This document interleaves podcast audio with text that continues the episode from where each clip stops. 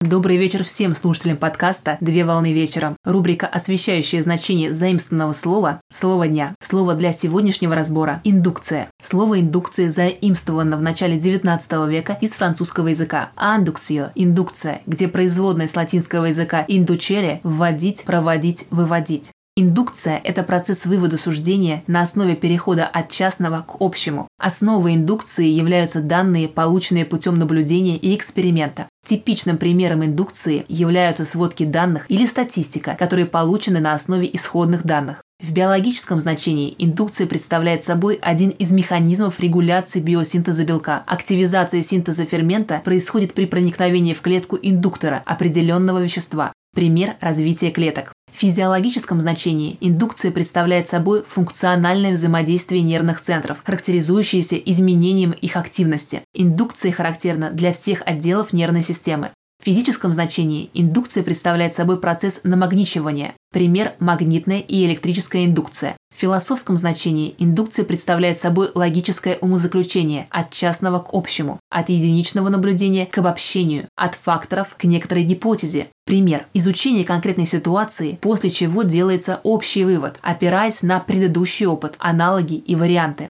В индуктивном умозаключении связь посылок и заключения опирается не на закон логики, а на некоторые психологические и фактические основания. На сегодня все. Доброго завершения дня. Совмещай приятное с полезным. Данный материал подготовлен на основании информации из открытых источников сети интернет с использованием интернет-словаря иностранных слов.